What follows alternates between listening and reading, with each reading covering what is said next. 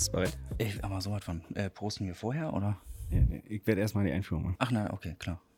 Hallo und herzlich willkommen zur Podcast Episode 13. Heute mit meinem Spezialgast Bertram Schiel. Ja, Bertram ist leidenschaftlicher Künstler, sowas von. arbeitet gerne unter Druck, Ja, spielt in einer Band auch. und legt gerne mal im Greifswalder Hafen an. Äh, ja, auch ab. Bertram, kommst du direkt vom Greifswalder Hafen von deinem Boot zufällig? Nein, passenderweise äh, ist jetzt auch nicht gestellt und doof erzählt. Nee, ich komme direkt aus dem Atelier. Direkt aus dem Atelier. Ja, Du hast ja auch zurzeit eine Ausstellung ja, in der Galerie etc. etc. Genau. Mhm. Vielleicht kannst du da mal was erzählen und auch über deine Kunst, wer du bist, was du machst. Vielleicht habe ich auch irgendwas vergessen. Äh, Wir werden ja noch auf einiges kommen. Also erstmal herzlichen Dank für die Einladung. Freue mich sehr. Na klar, Ähm, gerne. Danke, dass du Ja gesagt hast äh, und hier heute dabei bist. Sehr, sehr gerne. Kennen uns ja nun auch nicht seit gestern. Das macht man dann prompt, so sich auf ein nettes Pläuschchen treffen. Äh, ja, Namen hatten wir soweit. Äh, hat sich auch noch nicht geändert in den letzten 30 Sekunden. Bertram Schiel. Äh, geboren in Berlin, 2007 zum Studium nach Greifswald gekommen. Das heißt, du bist gebürtiger Berliner? Na, aber. Na, das wusste ich ja noch gar nicht. Na, Dann treffen sich ja hier heute zwei Berliner. ich gebe mir größte Mühe, dass man es nicht hört, aber ich kann natürlich auch, wenn es dann irgendwann lustig wird, dann merkt man das schon. Bei mir kommt es dann auch irgendwann so Ja, raus. das ja, und ist- Icke und wenn ich dann mehr Zeit zum Reden habe, dann Ich gebe mir Mühe, dass man es nicht ganz so doll hört, aber nun gut. ganz kurz vorweg. Hast du eine Lieblingsfarbe? Ich, es ist, es, es changiert zwischen äh, sehr dunklem Blau und Schwarz. Ich habe hier nämlich wieder meinen Pop-Up-Schutz dabei und den habe ich wieder vergessen. Ach. Und damit der Sound natürlich deine Stimme so klar wie möglich ist, damit wir dich auch Den, Berlinern den, den hören. jetzt hier einfach so. Genau. Also grün. Ja? Äh, hast du mir jetzt gegeben, ist dann jetzt meine Lieblingsfarbe. Mhm. Okay, dann nehme ich mal gelb. Einfach aufsetzen. Ja. Nee, sieht auch gleich äh, viel äh, lustiger aus. Dann habe ich noch was mitgebracht. Ich bin Äh, aufgeregt. Mal gucken, wie lange es dauert heute. Oh, ich habe mir gedacht, ähm, ja, ich kenne dich ja so ein bisschen, aber auch noch nicht ganz. Ach Gottchen. Ich habe mir gedacht, ich muss unbedingt irgendwas mitnehmen, wo Kaffee drin ist. Ah, sehr gut. Sehr, äh, oh, oh, weia. Nun gut, äh, ja, vielen Dank. Äh, das, äh, Vielleicht kommen wir ja gar nicht dazu. Wir haben ja auch hier warte, zwei. Bier. was ist das denn? Äh, vollmundig, harmonisch mit Geschmack von Kaffee. Ja, das beschreibt mich. Das beschreibt dich komplett, oder? Sehr gut, ja. Äh, toll, toll. Kaffee-Ei. Also von einer Firma, die gut ist. Es gibt aber auch viele andere Hersteller, die auch gut sind. Nicht nur diese. Ja. Auf jeden Fall vielen Dank, dass du dabei bist. Ich Sehr gerne. nochmal. ich freue mich. Etc. Mhm. Da, da habe ich dich jetzt letzte Woche Mhm. wieder gesehen. Ja. Und ich habe ja eben gerade schon gesagt, ich kenne dich vorher, Mhm. aber da habe ich dich wieder gesehen. Ich habe auch äh, eine E-Mail von dir bekommen. Du hast alle eingeladen Mhm. zur Ausstellungseröffnung. Mhm. Vielleicht kannst du ein bisschen was erzählen. Wie lange geht die Ausstellung? Und wo, wo finde ich Arbeiten von dir? Derzeit in der Galerie etc.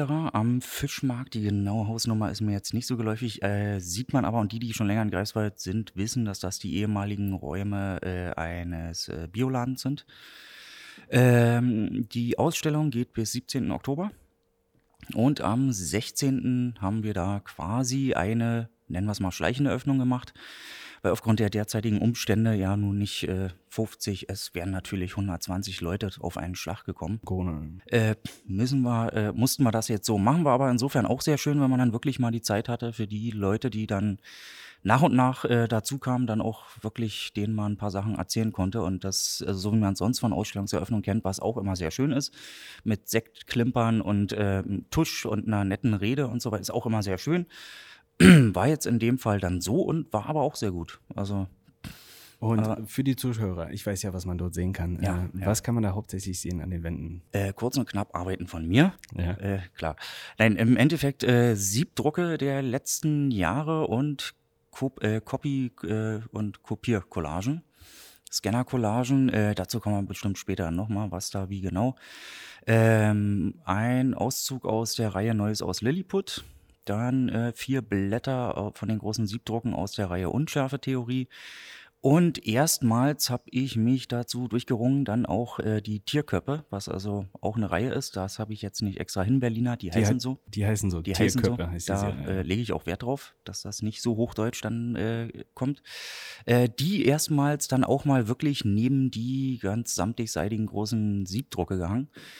Äh, das mag erstmal aufeinander stoßen, ziemlich doll. Äh, haut aber hin, ist ja auch von mir. Also sind dann nur einfach eben verschiedene Bildsprachen, die ich sonst immer äh, in Ausstellungen voneinander getrennt gehalten habe. Diesmal habe ich mir gesagt, nee, was soll's. Also Es kann ruhig knallen. es ist ja alles von mir. Also was soll man da jetzt groß auseinander dividieren? ja, und die Kö Tierköpfe sind ziemlich farbig. Die sind äh, ja sehr, äh, also wirklich im Urprinzip des Siebdrucks sehr präzise und wirklich Farbschichten aufeinander gedruckt mit verschiedenen Schablonen. Und ja auch sehr farbenfroh, sagen wir mal so. Ich glaube, ab zwei Werken Mhm. kann man sich schon Sammler nennen. Ja, Oder? äh, das äh, bist, du bist einer, sagen wir mal einfach. Ja, ich habe mir vor ein paar Jahren mal ein Werk gekauft, auch aus der Serie der Tierköpfe. Mhm. Und zwar äh, diese große blaue Kuh. Ah, ja. Hm. Ähm, ich weiß nicht, haben die eigene Titel? Ähm, Ja, die heißen, äh, auch da bin ich dann, äh, war ich da relativ unkreativ dann in dem Punkt, äh, die heißen nach dem, was man sieht. Also das Blatt, was du da hast, heißt dann ganz äh, profan Kuh. Genau. Und dann kam ich äh, an dem Abend der Vernissage Mhm. auch vorbei. Mhm. Hatte leider gar keine Maske mit, Mhm. aber ich habe ein Werk gesehen äh, von draußen. Ich konnte durchs Fenster schmulen. Mhm. Und das würde ich gerne schon mal aufmachen. Gerne, gerne. Jetzt. Mhm. Und kurzum, das äh, an sich sind die Tierköpfe eigene, also einzelne Arbeiten. Mhm. Mhm. Mhm. Und äh, was hast du hier gemacht jetzt? Ähm, Im Endeffekt sind das eigentlich die äh, am Rechner entstandenen Entwürfe, die mir dann äh, zur Schablonenherstellung für die äh, Siebdrucke dienten und äh, die habe ich dann aufgrund, äh, es gab auch einen Plakatwettbewerb, da hatte ich dann die Bildreihe auch mal verwendet. Das war, ich weiß jetzt nicht mehr genau das Jahr, äh, zum Thema Diversity. Passte dann so prompt sehr gut. Es gab dann noch ein anderes Blatt, da hatte ich dann ein Porträt von Caspar David Friedrich, den in grellsten diversen Farben und auch mal als äh, dunkelhäutigen Menschen oder auch als mal äh, als geschminkten androgynen äh, Caspar David Friedrich und so weiter. Ist auch alles sehr quietschbunt. Das waren also so die beiden Plakatentwürfe, die ich zum Thema Diversity eingereicht habe. Und das Blatt von den Tierköpfen gefiel äh, so unheimlich vielen, dass ich seinerzeit dann schon dachte, na, das stinkt doch aber nach einer Posterauflage, die ich dann jetzt dieses Jahr 2020 dann anlässlich der Ausstellung dann auch wirklich mal umgesetzt habe. Wirklich eine offizielle äh, Posterreihe. Äh, zehn Stück gibt's in der ersten Auflage. Und die sind limitiert. Es gibt Die wirklich sind, nur. es gibt nur zehn. diese zehn, es sei denn, es wird eine zweite Auflage gemacht. Das wird wohl auch der Fall sein. Aber auch die ist dann kenntlich gemacht. Zweite Auflage 1 bis 10 handsigniert. Und ich muss jetzt mal ganz egoistischerweise sagen, dass ich Nummer zwei habe von der Auflage. Toll. Und ich bin stolzer Besitzer von, dieser, ja, von diesem Arrangement. Und da Mhm. sieht man auch die Kuh, die ich einzeln ähm, besitze. Und ich muss sagen, mir gefallen die Farben ungemein. Schön. Das, äh, Und als ich, das, gern. als ich das gesehen habe, Mhm. ich war ja noch nicht mal in der Ausstellung, ich hatte Mhm, meine mhm. Maske vergessen Mhm. und ha- hatte dir schon gesagt, oh Gott, äh, Bertram, ich hätte gerne Mhm. äh, eins davon. Ich erinnere mich, du warst leicht aus dem Häuschen. Ich war Mhm. wirklich, ja, Mhm. ich war leicht aus dem Häuschen. Mhm. Ähm, und dann hatten wir uns äh, im Gespräch irgendwie darauf äh, geeinigt, dass ich dann nochmal wiederkomme. Mhm. Eigentlich. Mhm. Und auf dem Weg zum Auto habe ich gedacht, nein, äh, heute ist der Tag, Mhm. jetzt ist die beste Zeit. Äh, Hat mich auch wirklich sehr gefreut. Äh, rechnet dir sehr hoch an, weil äh, ist ja nur auch nicht so, dass man mal eben äh, bei einer Ausstellungseröffnung vorbeigeht und dann mal sagt, ach, ich nehme hier gleich mal was mit. Und wir können ja mal Aber- Tacheles reden, die ging ja weg wie warme Semmeln, oder? Ich, ich äh, ahne, worauf du anspielst. Also im Endeffekt könnte man denken, das wäre irgendwie geskriptet gewesen und äh, da stünden jetzt dann draußen Teams mit Kopfhörern im Ohr, die dann sagen, so Team 2 jetzt rein und äh, Gruppe 3 jetzt los. Äh, Ja, das war, Äh, das war wirklich äh, wie im Film eigentlich. es, es, war, es wirkte wie eine sehr gut gemachte Fernsehproduktion. Ja, nee, war aber ohne Skript. Ähm, ich stand da mit meiner Kamera und habe die ganze Zeit gewartet. Ähm, Anweisung von dir, ne? Ich wollte wissen, wie, ähm, äh, für wie viel Geld ich das erwerben kann. Da musste ich dann auch erstmal fragen gehen und war dann auch prompt schon wieder in Gespräche vertieft und packte da ja dann auch schon eins. Genau, und da hast du schon ein- eins von der Wand geholt und eingepackt für einen Käufer. Mhm. Und dann bin ich los zur Sparkasse. Mhm. Hatte natürlich meine Kamera auch immer in Obwohl Hand. natürlich in der Galerie auch Kartenzahlung möglich ist, das an der Stelle noch. Das wusste ich gar nicht. ja, das. Äh, Ähm, ich muss lieber Cash dann. ja, du. Äh, aber du, schön, schön, dass du nochmal durch den Abend getigert bist. Auf jeden Fall kurze Story noch. Ich kam dann mit meiner Kamera dort an und ich fand, äh, ich habe eine Studentin auf dem Weg getroffen zur Sparkasse und habe ihr gesagt, äh, ich werde mir jetzt hier ein Bild kaufen von Bertram Schiel, komm vorbei. Sie hat gesagt, wie, hier gibt es eine Ausstellung? Ne? Kunststudentinnen. Wird, ne? wird, man ja gleich Schamviolett hier. Und äh, ich bin dann da reingekommen, habe ihr gesagt, bitte mach ein Foto. Ich hätte gern ein Foto ähm, mit diesem Werk, mit dem Künstler Bertram Schiel, weil der ist auch da. Mhm. Und naja, dann haben wir losgeknipst. Mhm. Aber das Lustige war, die Galeristin Mhm. hat gerade Nummer zwei wieder angehangen. Genau. Da kam ich um die Ecke, bin reingestürmt, Und dann habe soll, meinen Finger drauf gehalten, habe gesagt, ich hätte sollte das dann sein. Ja, äh, ulkigerweise hatte ich das dann eingerahmt und dachte, na Mensch, kann man ja auch mal machen. Ist ja für Besucher auch mal spannend, den Künstler beim Einrahmen zu sehen. So, äh, ja, das war quasi die Rahmenhandlung, um hier mal so einen Start zu bringen. Nee, äh, die Rahmenhandlung. Äh, ja, nee, also war ja dann nun wirklich sehr schräg, weil dann also die, die besagte Dame dann also äh, uns drapierte neben äh, mit dem gerahmten Werk und wir daneben standen und sie hat auch ganz schön Dauerfeuer gegeben beim Auslöser. Äh, es zo- also gefühlt zog sich Minuten hin. Das muss man sich vorstellen, ja. Und wir beide standen dann da mit dem Werk und sie macht drrrt, drrrt, drrrt, drrrt. Kam mir kam mir so ein bisschen vor wie so ein Kranich bei der bei der Fotobo-Safari. Und vor mir und nachher kamen mehrere Herren rein. Also Nee, so das, das drei, war, ja, war, ja, war ja das zum einen noch dazu. Auf einmal zückten dann alle die Handys und knipsen. Da werden wir über Bildrechte nochmal ganz besonders dann reden. ähm, und noch dazu, also das war dann wirklich wie, wie in so einer Filmproduktion, kam dann noch äh, so eine Gruppe von vier, fünf äh, a- asiatischstämmigen Mitmenschen reingerudelt irgendwie. Also, und es füllte sich schlagartig und alle standen irgendwie ehrfürchtig angewurzelt. Da, es war alles ein bisschen krude und äh, das Und- Ende vom Lied war, dass ich dann äh, auch da gefühlt eine Dreiviertelstunde lang, lang dann ein Poster nach dem anderen eingerahmt habe und äh, eigentlich immer nur die Zielstellung war, endlich diese Lücke da an der Wand wieder zu füllen, Ja. weil dann doch, dann doch schon etwas blöd aussah, auf einmal dann mit dem Loch. in- Äh, und äh, das war eigentlich die Zielstellung. Irgendwie da jetzt wieder ein Poster an die Wand, was nicht möglich war, weil die immer einfach immer verkauft wurden, blöderweise. Ja, die Hütte hat gebrannt und ist ein tolles Werk, es hat funktioniert Mhm. und Also ich habe so auch noch nicht Großartig. erlebt, war äh, eine sehr krude, äh, aber sehr schöne äh, Situation. An der Stelle auch nochmal äh, ganz lieben Dank und Grüße an Anita Kagi, die Galeristin. Ähm, ja, und auch die vielen, hoffentlich auch immer noch begeisterten Käufer. Kannst du ein bisschen was zum Siebdruckverfahren sagen äh, für die Zuhörer, die sich damit noch nicht auskennen? Also, weil die einzelnen Werke hier sind ja wirklich Siebdrucker, oder? Mhm, mhm. Wie machst du das? Wie gehst du da vor? Ähm, Im Endeffekt äh, ist Siebdruck ein Schablonendruck und das Sieb, äh, ein ganz feinmaschiges Sieb, dient eigentlich als Schablonenträger. Da kommt dann also in der Vorbereitung äh, eine UV-empfindliche Lackschicht drauf, die dann durchtrocknet. Darauf legt man dann, also wir können jetzt einfach mal sagen, man könnte jetzt auch eine Hand drauflegen und das Ganze unter einen Belichtungstisch äh, oder eine äh, UV-Lampe legen und an die Stellen äh, des benetzten oder belackten Siebes, wo Licht drankommt, härtet der Lack durch. Da, wo kein UV-Licht drankommt, härtet er nicht durch. Den kann man da also wieder mit Wasser auswaschen. Aha. Und damit hat man quasi eine Schablone in einem Trägergitter erstellt.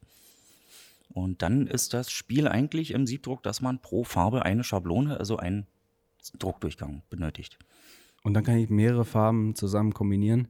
Nach und nach, genau. Also es wird wirklich jede Farbfläche einzeln gedruckt. Erstmal, also wenn wir jetzt, nehm, nehmen wir mal einfach die Kuh äh, im Hintergrund, äh, kommt als erstes das Senfgelb, dann wird einfach die blaue, im, im originalen Siebdruck ist es ein grünlicherer Ton, äh, wird also quasi diese Silhouette der Kuh dann im Grün reingedruckt und ganz zum Schluss kommt dann die Schwarzzeichnung als Schablone noch drauf gedruckt.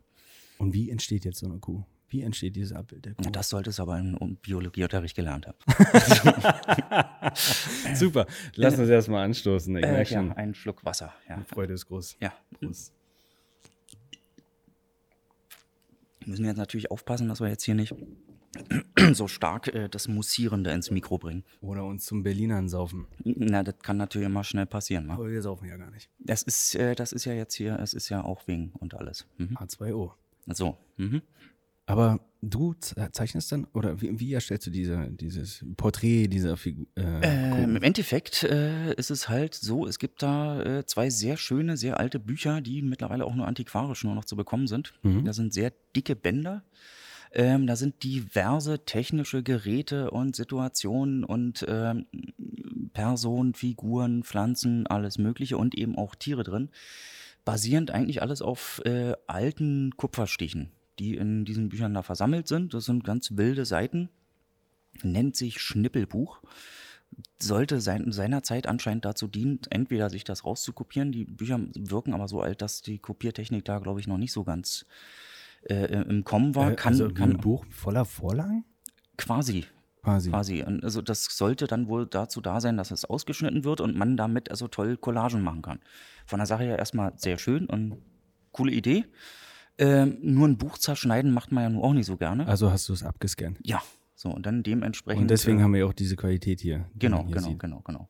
Und da war ich einfach mal prompt verknallt in, in, die, in die Köpfe und mir ging's, also war, war jetzt kein Riesenkonzept dahinter, von wegen, äh, war auch nicht geplant, dass es so eine, so eine ganze Reihe wird. Es Ja. werden auch weitere Motive dazukommen.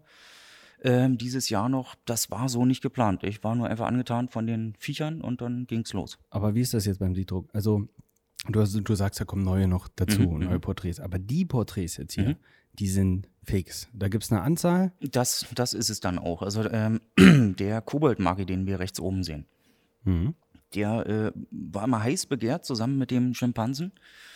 Äh, vom Kobold Magi äh, gibt es keine mehr, vom Schimpansen auch nicht. Und äh, die sind auch limitiert auf zehn Stück. Und dabei belasse ich es dann auch. Genau. Also in dem Fall würde ich jetzt, also bei den Postern, klar, äh, gerne immer mal nochmal eine Auflage. Bei den Blättern würde ich einfach mal sagen, das waren dann die zehn und damit ist gut. Und gibt es einen Grund, warum du das bei 10 belässt?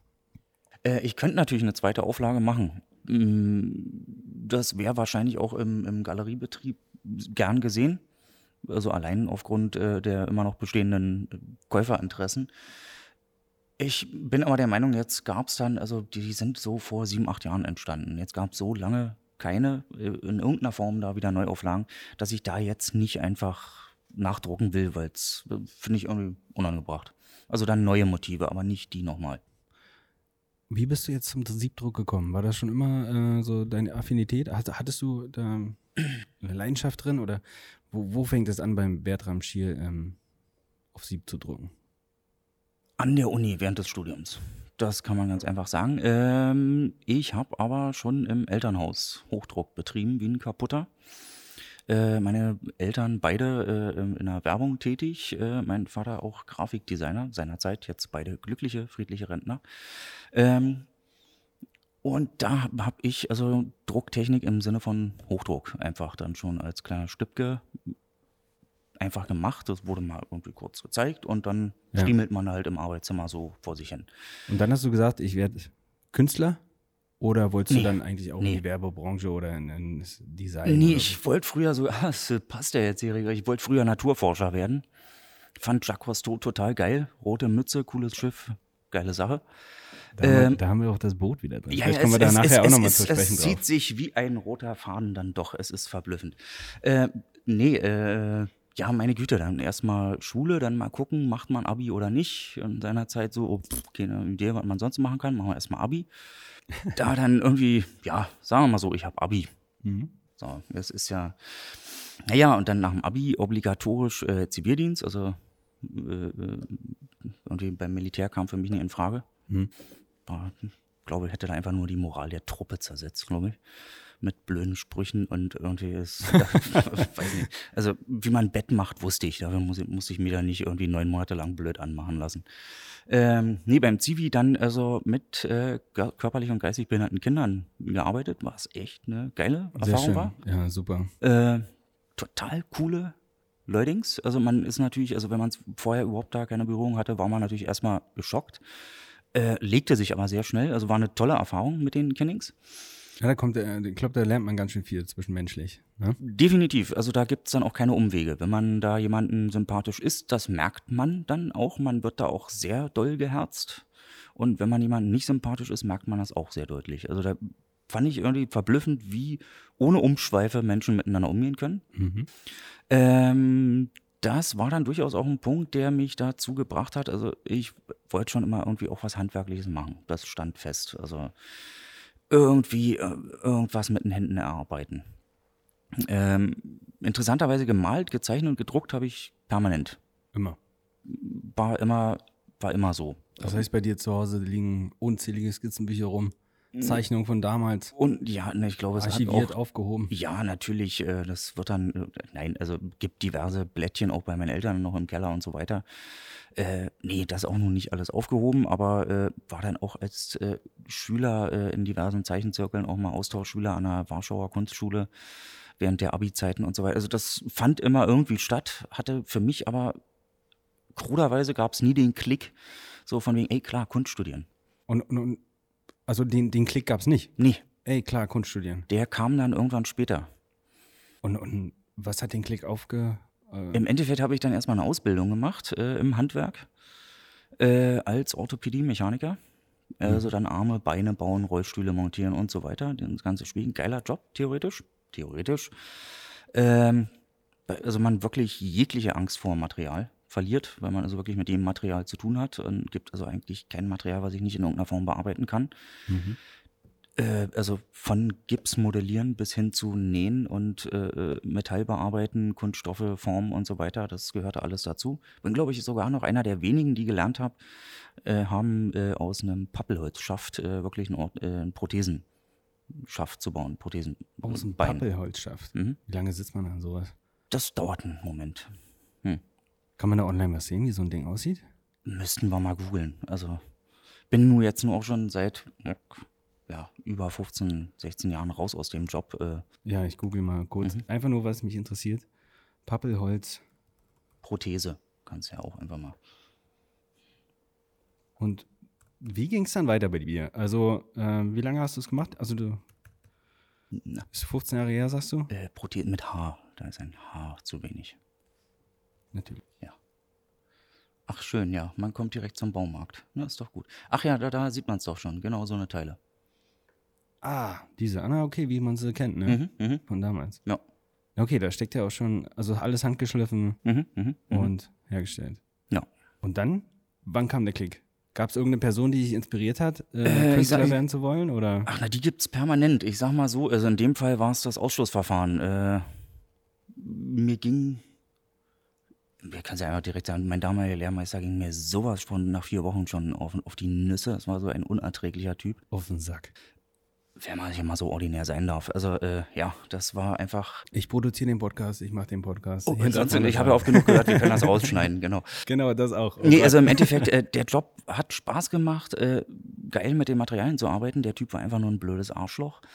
Ähm, gut, ich habe die Lehre durchgezogen, äh, das waren drei Jahre. Und dann nochmal drei Jahre als Geselle gearbeitet, weil man dann auch sagt, man richtet sich ja dann relativ kommod ein. Ja, es ist dann auch nicht unspannend, irgendwie mit Anfang 20 ein festes Gehalt zu haben und so weiter. Ja. Bis ich dann aber irgendwann gemerkt, also es war wirklich so, dass ich dann äh, musste auch wirklich immer quer durch Berlin tingeln mit mehreren S-Bahn-Linien und war also locker eine Stunde, 20 Minuten auf einer Tour hin und dann abends auch wieder zurück unterwegs. Und eigentlich sah mein Tag immer nur so aus, dass ich morgens halb acht völlig übermüdet meine Bude in Friedrichshain äh, verlassen habe und dann abends um halb neun, neun wieder ankam und eigentlich nur irgendwie meine Tasche in die Ecke gepfeffert habe und mich direkt wieder auf alle Viere auf meine Holzbretter, die Nullstücken und so weiter gestürzt habe, dann bis morgens um drei da vor mich hingewerkelt habe. Das heißt, du hast in einem Moment, also eigentlich hast du die Tätigkeit gehasst, wenn Äh, ich das so raushöre. Und du hast dann Ja, je, jeden Moment, jede Zeit genutzt, um da wirklich das zu tun, was du eigentlich Richtig, tun und es bezahlte meine Rechnung. Sagen ganz einfach. Und irgendwann war es dann war wirklich der Punkt gekommen, wo ich gesagt habe, Alter, was machst du hier eigentlich? Also waren so mit 25, Ja. für mich gemerkt habe, so, nee, das, das kann so nicht weitergehen. Also ging mir auch wirklich einmal seelisch und körperlich dann schon irgendwann nicht mehr gut, weil es einfach überhaupt keinen Spaß gemacht hat. Das, das sage ich immer allen, die mich fragen, äh, sag mal, wie, wie, wie hast du herausgefunden, was du gerne machen willst ne, im Leben? Gerade auch so von 17-, 18-Jährigen. Ähm, wie, wie bist du dazu zu kommen, das zu lieben, was du jetzt machst? Und ich hatte auch mal eine Phase, wo ich halt wirklich, äh, ja, monatelang nur in meiner Freizeit dann äh, aus dem Fenster geguckt habe. Mhm. Also Freizeit hatte ich gar nicht, Mhm. aber ich habe mir die Freizeit immer geholt. Mhm, Und die paar drei Minuten, die man dann hat und aus dem Fenster geguckt und überlegt, äh, für mich romantisiert, oh, was, was würde ich jetzt lieber gerne machen? Und irgendwann habe ich dann entschieden, ich mache das, was ich gerne machen will. zum einen das und zum anderen, man lernt ja dann auch äh, auf dem Weg dahin, was man nicht mag und versucht es dann weitestgehend äh, äh, in irgendwelchen Wiederholungen zu vermeiden und mehr und mehr kommt man ja dann so auf seine Richtung. Äh, der Schritt dann zu sagen, weg von einem festen Gehalt irgendwie rein einfach in ein Studium, äh, war definitiv ein großer, aber es gab irgendwie auch keinen, keinen anderen, keine Alternative dazu. Das war dann so und dann hatte ich mich auch in Berlin eine Weile lang beworben. Da gibt es dann natürlich tausende Bewerber. Ja. Ähm, und hatte dann irgendwie in einem Zeichenkurs äh, von jemandem gehört, du, äh, in Greifswald gibt es auch ein Kunstinstitut. Das äh, seinerzeit, äh, ja, war nur auch Internet noch nicht das Riesending, aber das konnte man zumindest dann schon mal rangoogeln. Ähm, sah das und dachte, ach naja, komm, klar. Bewerbung hingeschickt, Mappe und dann zack, ging es hier los. Und fand es auch von der Grundidee einfach dann echt gut raus aus diesem lärmigen, wuhligen Berlin und dann viel dichter ran an meine heißgeliebte Ostsee, die ich nur als kleiner People schon immer ja. super geil fand. Mir geht's äh, auch so. Greifswald, als ich hierher kam, also man sagt immer, mhm. man heult oder man weint zweimal. Einmal, wenn man ankommt nach Greifswald, gerade wenn man aus der Hauptstadt kommt mhm. und einmal, wenn man wieder gehen muss. Ja, das ist ein, so ein geflügeltes Wort, würde ich so nicht unterschreiben. Also ich habe weder geweint, äh, als ich hier angekommen bin, ja. noch rückt es mich in die Nähe von Augennässe, wenn ich mir vorstelle, dass ich hier irgendwann auch mal wieder weg bin. Also das, äh, nee, nee, das ist mir ein bisschen zu ja, aber du wusstest ja auch schon, dass dir Berlin zu laut, zu voll ist wahrscheinlich. Wahrscheinlich war es dann Ich habe das ja. jetzt, jetzt mit Gericht mit der Zeit. Immer, mit der Zeit. Immer wenn ich jetzt in Berlin bin, denke ich mir so, die Stadt ist so voll. Hm. Die ist voll. Mhm. Also von oben bis unten. Und man muss auch sagen, ich liebe Greifswald. Erstens mal klar, Ostsee. Hm. Und vor allem, äh, ja, die Leute hier. Hm. Man kann wirklich was schaffen. Also hm. hier gibt es so viele tolle Leute, so viele engagierte Leute, so viele Projekte, die hier stattfinden. Man ist so gut vernetzt und ja, na gut, das, das hat man in anderen Städten auch. Ja, das aber ich muss auch sagen, in Berlin ist es oft so, äh, lass uns mal das anstoßen. Hm. Wir treffen uns dann morgen. Hm. Weil man braucht ja allein durch die Stadt schon eineinhalb Stunden oder eine Richtig, Stunde. Ja. Hier ist es so, jeder weiß, du bist maximal eine Viertelstunde oder 20 mhm. Minuten entfernt. Und dann bam, bam, bam. Viele, die immer sagen, ja, du wohnst da oben im romantischen Greifswald und ist ja alles Larifari und Urlaub, sage ich, nee, hier mhm. ist genauso stressig. Mhm. Ja? Aber ich habe da noch die schöne Umgebung dazu. Äh, sagen wir mal so, die Fußläufigkeit und das, die Erreichbarkeit mit dem Fahrrad hat Vorteile. Jetzt wird jeder Großstädter zu Recht sagen, nee, bist du doof, gibt's bei uns auch Fußwege und Fahrräder. Also hinkt ein bisschen, nee, ach meine Güte, man, man muss es mögen. Oder eben auch nicht. Und äh, ähm, ja, dementsprechend muss man sich halt dann an oder auch wieder absiedeln. Also Aber bei vielen ist es ja so, die gehen nach Berlin, hm. um dort das große Glück zu finden. Aber du hast ja schon gesagt, es gibt viele, es gibt viele, die dort hm. äh, sich für ein Studium einschreiben. Und mhm. man muss ja wirklich, sag ich mal, die Leuchte sein, um dort irgendwie Fuß fassen zu können. Ja, na, was heißt die Leuchte? Also auch da im Kleinen wie im Großen geht es um Kontakte. Genau, Beziehung. So, das, ist, äh, das ist überall so. Vitamin Und, B. Äh, für mich stand dann auch, also seit 2007 lebe ich hier, steht es auch mittlerweile nicht mehr zur Debatte, weil ich jetzt also komplett auch in dem Kreis als Gestalter, Künstler und so weiter seit 13, 14 Jahren hier eben netzwerke. Und hast ja einen Namen gemacht mittlerweile. Ja, wahrscheinlich, also schön, ja, danke, aber äh, nee, man hat ja dann hier jetzt seit 13, 14 Jahren in dem Feld, in dem man tätig ist, be beschäftigt man sich ja mit den Leuten, die das auch machen. Ähm, so wie das im Studium nun mal so ist, da geht es meiner Meinung nach hauptsächlich darum, dass man also Leute irgendwie ranfindet für sich, mit denen man auch weiterhin was macht. Da wäre es jetzt einfach mal selten dämlich zu sagen, ach ja, so war schön und jetzt gehe ich, weiß ich nicht, irgendwo äh, äh, ins Saarland und äh, knödel dann wieder zehn Jahre rum, um irgendwie mich da äh, zu verorten. Also ja, ja, natürlich. Es sei denn, meine Güte, die Liebe treibt einen hin oder was auch immer. Gründe kann es immer geben, aber äh, ja, würde ich jetzt so von der, von, der, von der strategischen Grundannahme zu sagen, ja, so, Sachen packen, einfach mal nochmal neu woanders anfangen. Nö. Naja, aber mhm. durch die ganzen Jobs auch, mhm. äh, die du hier hattest mhm. und die ganzen Projekte, die du gemacht hast, ähm, mhm. hast du ja dich mittlerweile gut connected. Mhm, mhm. Ähm, was hast du alles so gemacht hier? Also ich weiß, du bist so ein äh, auch mitunter eine eierlegende Wollmilchsau, würde ich sagen. Du kannst vieles, du bist handwerklich, du worauf ich eigentlich hinaus will. Ja. Gab es bei, dir, hast einen Hintergrund. Gab's bei dir irgendwann den Punkt, wo du gesagt hast, ich habe jetzt äh, drei Monate Zeit, meine Kunst vollständig zu verfolgen und ja, lebe nur noch von der Kunst in meinem Atelier? Also du hast ja ein Atelier. Ja. So weit ja. bist du schon. Und für mich stellt sich immer die Frage, wie kommt man überhaupt dahin, so, so künstlerisch frei arbeiten zu können? Ja, na gut, äh, rollen wir es mal von hinten auf. Derzeit hatte ich einen tollen Sommer, ähm, viel Zeit da ich von meinem äh, letzten Arbeitgeber äh, einer Marketingabteilung, sagen wir mal so formschön, dem freien Arbeitsmarkt wieder zur Verfügung gestellt wurde. Aufgrund dann entsprechender äh, äh Strukturwandlung und eben auch Einbruch dann äh, jetzt dank der Situation. Corona. Äh, ja, habe ich dann aber auch gleich gesagt, so, okay, dann ist das jetzt so, äh, dann werden wir aber gleich weitermachen. Und habe dankenswerterweise, dank meines sehr guten Freundes Lars Heidemann, an der Stelle allerherzlichste Grüße auch an seine Family. Mit dem zusammen habe ich äh, das ATE.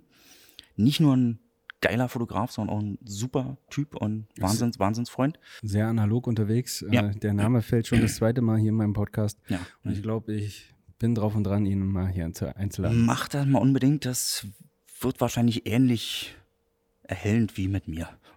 Wie ist das so, äh, ein Athlet zu zweit zu haben? Ähm, es.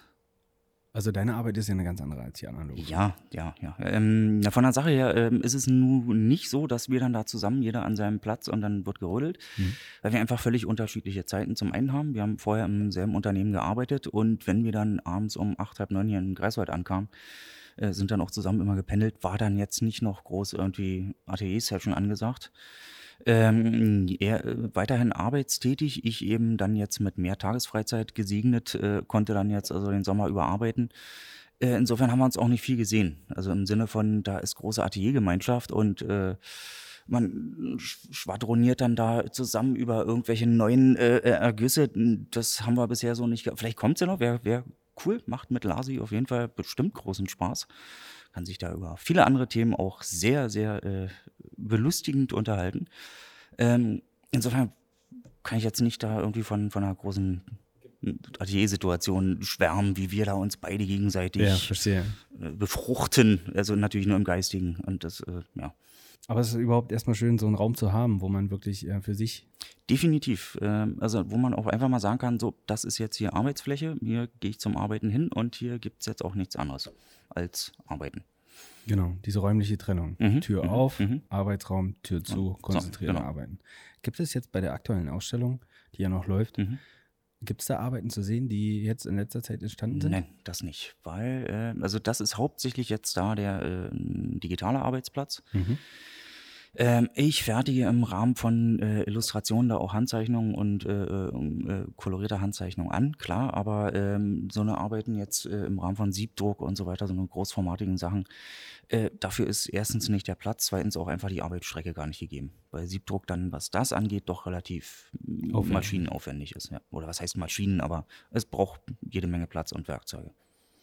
Und äh, du hast dann hier angefangen zu studieren. Ähm, wie kommt man jetzt dann über die Jahre dazu, äh, in der Galerie irgendwie aufgenommen zu werden, sage ich mal, eine Galeristin zu kriegen? Mm, na, äh, wir hatten, also auch Lars Heidemann und ich und Sarah Fischer, auch noch seinerzeit äh, Studentin am Institut, äh, wurden angesprochen von den Mitarbeiterinnen von Frau Kagi die also quasi ausgeschwärmt sind und äh, mal geguckt haben, welche Studenten oder jungen Leute, zu denen ich seinerzeit noch zählte, äh, äh, machen hier was für Zeug und was können wir uns gut vorstellen. Und das haben sie dann, dann äh, Anita Kagi vorgeschlagen und die hat Quasi gesagt, ja, aufstrebende junge Künstler gesucht. Das, genau, genau, war dann so.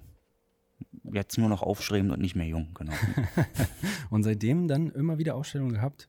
Ähm, das ist ulkigerweise dann doch wirklich äh, so, was man äh, während des Studiums immer gar nicht so glaubt. Äh, wenn man einmal anfängt, Ausstellungen zu machen und dann geht es relativ zügig, dass auch bald eine nächste kommt und so weiter. Sobald also Leute und Interessierte ringsrum das sehen, äh, kommen dann auch ganz schnell, also ist relativ schnell der Damm gebrochen, dass dann auch Anfragen kommen und man dann eben da hängt und damit macht und da und so weiter. Das geht dann relativ zügig. Und wie viel ist dann den, äh, dem eigentlichen Werk, den eigentlichen Arbeiten geschuldet oder beziehungsweise der eigenen Marke, Bertram Schiel oder Marketing? Kannst du uns da irgendwie Erfahrungen damit sagen? Ja, Marketing ist da ein bisschen übertrieben, auch dann Marke. Gut, meine Güte, dass ich äh, immer mit Schiebermütze rumlaufe und Hemd, das äh, ist dann so ein Markenzeichen, das äh, mag sein. Jetzt kommen wir aber gar nicht mehr raus hier. Ähm, ähm, ich, nein, also Marketing würde ich das jetzt dann nicht nennen. Also es ist einfach Präsentation. Natürlich gehören Webseiten dazu und natürlich gehört auch dann dazu, dass man sich bei allen anderen Ausstellungen auch blicken lässt. Ähm, und einfach, ja, das große Socializing. Einfach mit den Leuten schnattern, bei anderen Ausstellungen anwesend sein und so weiter und so fort. Können wir auf deiner Webseite ein paar Arbeiten sehen? Die Webseite ist derzeit offline, die ist im Umbau. Im Insofern Umbau. Ist es gerade Aber du hast möglich. äh, heute was mitgebracht, Ja. wo wir vielleicht mehr Arbeiten sehen können Mhm, von dir. mhm. Ähm, magst du das vielleicht mal? Aber sowas von. Wir können ja mal hier unsere Wasserflaschen wegnehmen. Natürlich. Äh, wo soll ich denn das reinhalten? Hier? Gerne in die Kamera dort vorne. Wir können es ja hier so an das Ei, Wo ist sie? Hier, dein Mikrofon. äh, an das Ei, äh, Likör-Dings hier mal so ranlehnen. Genau. Was was habe ich hier in der Hand? Erzähl mal ein bisschen was dazu. Das ist ein Katalog, äh, ein Stipendium des Ostdeutschen Sparkassenverbandes aus der Reihe Signifikante Signaturen. Wurden und werden auch immer noch äh, aus, ich glaube, vier Bundesländern, vier ostdeutschen Bundesländern, Mecklenburg-Vorpommern, Sachsen-Anhalt, Thüringen und Sachsen oder Brandenburg auch noch. Äh, Das weiß ich jetzt leider nicht mehr ganz so genau. Junge, aufstrebende Künstler äh, präsentiert, die also vorgeschlagen werden. Und die erhalten dann die tolle Möglichkeit, da so einen Katalog zu bekommen. Wie kam es jetzt dazu zustande, dass die Sparkasse da so mitsponsert? Ja, Das die haben, ja- haben ja, ist ja nun quasi, ja, oh Gottchen, bevor ich mich jetzt hier in irgendeiner Form verrenne, also ist ja nur auch eine Stiftung, die also auch Kultur unterstützt und stiftet. Das macht die Sparkasse ja auf jeden Fall in vielen Bereichen auch. Und in dem Fall dann eben auch junge Künstler im Rahmen dieses Katalogstipendiums. Was können wir da für Arbeiten drin sehen in dem Katalog? Vier Reihen oder äh, vier Serien. Ähm, einmal Unschärfe-Theorie 1 und 2. Das sind zwei Serien verschiedener Bauart oder Machart. Dann haben wir noch äh, im hinteren Teil drei Blätter von, den, von der Reihe Unterwelten und einen großen Bereich Neues aus Lilliput, die jetzt eben dann auch in der Galerie etc. in, in Auszügen zu sehen sind. Beschreib mal die Arbeiten. Ich habe hier gerade die ähm, Lilliput-Serie mhm, auf. mhm. Ähm, Copy-Collage? Mhm. Was heißt das? Das sind Arbeiten, die wirklich an einem ganz schnöden großen Großraumkopierer entstanden sind Mhm. oder Großbüroraumkopierer, ähm, basierend auf Fundstücken. Es fing los mit einer so, einem- so einem kleinen Pflanzenstängelchen, äh, das ich gefunden habe und irgendwie spannend fand und aus purem Jux das einfach mal auf den Kopierer geknallt habe und da auf Vergrößerung gedrückt habe und dann mal auf Feuer frei, dann kam das Blatt hinten raus und dann ging es auch prompt los und war auch schnell wieder vorbei. Also es war dann so zwei Nachmittage und dann waren die Blätter fertig. Ähm, Im Endeffekt sind also das Arrangements direkt auf dem Kopierer, teilweise dann aber auch bereits äh, kopierte Blätter dann wieder in den Hintergrund arrangiert, um dann da also auch wieder andere Strukturspielchen und, und, und, und Bildtiefen zu erzeugen und teilweise eben auch den Kopierer aufgelassen, damit es dunkel wird Ja. äh, einen großen, wie heißen sie immer, Laubbesen, so einer mit so grillorangen Borsten liegt dann auch bei ein, zwei Blättern im Hintergrund. Direkt auf den Kopierer geschmissen. Genau, und auch mal ein Stück Holz und so weiter. Ja, also du hast wirklich das, ja, den Kopierer als Medium genutzt Genau. und hast ja, komplett gespielt damit. Und hab dann da einfach rumgespielt und die Blätter, also sie sind ja alle auf A4 dann dementsprechend, Mhm. war so ein schönes, toniges äh, äh, Ökopapier. Wirkte prompt einfach nur gut mit dem, mit dem, äh, mit dem Kopierer-Farbton drauf und die wurden dann, also Auswahl, ich habe da eine Mappe, das ist auch wirklich ein heiliges Schätzchen, da irgendwie 90, 100 Blätter, original diese kopierten oder Kopiererblätter, davon dann welche ausgewählt und die nochmal eingescannt und da dann den für mich typischen Quadratausschnitt dann rausgezogen. Also, Und das dann im Digitaldruckverfahren nochmal ausgedruckt. von den Arbeiten sehen wir auch gerade in der Mhm, aktuellen mhm. Ausstellung etwas. Genau, genau. Aber du bist ja auch noch, noch vielseitiger. Ich habe in der Einführung, äh, Wir haben es ja nur kurz angerissen. Angerissen? Ja, ja, ja. was habe ich gesagt? Du bist Bandmitglied Auch noch, ja. äh, Mhm. einer Band. Wie, wie ist der Name? Stormbirds heißt die Band. Stormbills. Genau. Und wo spielt ihr? Wo legt ihr auf? Wo kann man euch?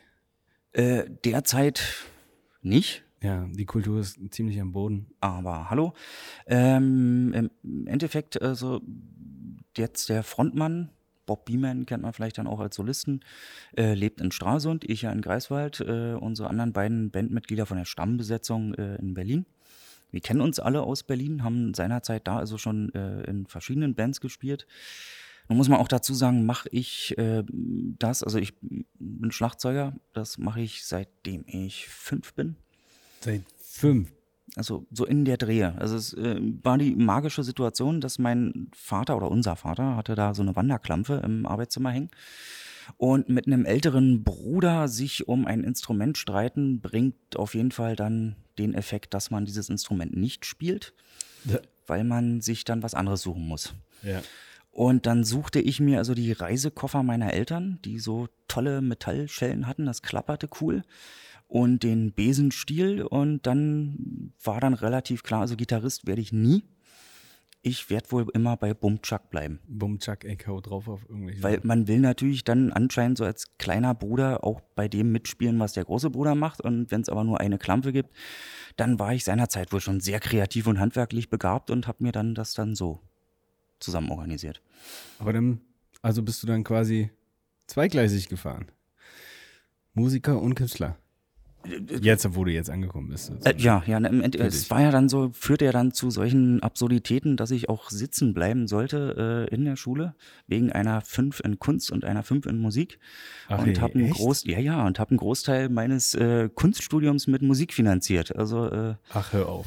ich möchte mich jetzt nicht über Schule auslassen, aber Aber so spielt das Leben. Note Ja. 5, Note in beiden Fächern Ja, ja, ja, und ja. verdienst dein Geld damit. ja, Wahnsinn. naja, das ist. Nee, ist auch immer, immer wieder ein schöner Buller. Ich möchte um Himmels Willen den Lehrern nicht äh, allein die Schuld geben. Ich glaube, ich war auch ein sehr anstrengender Teenie. Also das äh, unter Garantie. Der Lehrerberuf ist ein harter Beruf, Mhm, mein mhm. Freund. Hm. Ähm, Hut ab vor allen. Vor allem, ich stell dir mal vor, du bist jeden Tag mit bis zu 100 Leuten, Individuen, Und dann noch so, so eine kleine Arschlöcher wie ich eins war. Na, verknüpft und dass da dann nicht nur die Sektkorken im Lehrerzimmer fliegen, ist immer noch ein Wunder. Ja. Wahnsinn. Ich habe gerade mal die Seite der Stonebirds äh, Mhm. aufgemacht. Mhm. Pirate Blues Music. Ja. Das heißt, ihr spielt, ihr seid eine Bluesband. Mm, Ja, Blues, Rock'n'Roll, Soul, das komplette Bandbreite. Handgemachter, klassischer Musik. Also klassischer Rock- und Bluesmusik. Seit wie vielen Jahren spielt ihr gemeinsam? Uiuiui. Ähm, in der Band, in der Formation sind es jetzt auch schon, ich, also 12, 13 Jahre mehr, weiß ich jetzt gar nicht so genau. Du hattest mir ein Video geschickt. Mhm. Mhm. Äh, das könnt ihr auf YouTube sehen. Ich werde es auch verlinken, unten in der Beschreibung. Mhm. Und ich würde sagen, da hören wir mal rein. Ja, schön. Ach ja, das da hinten am Schlagzeug bin ich. Hm. Ach, schön. Hm? Gleich erkannt. Ja, ja. An der Mütze wieder.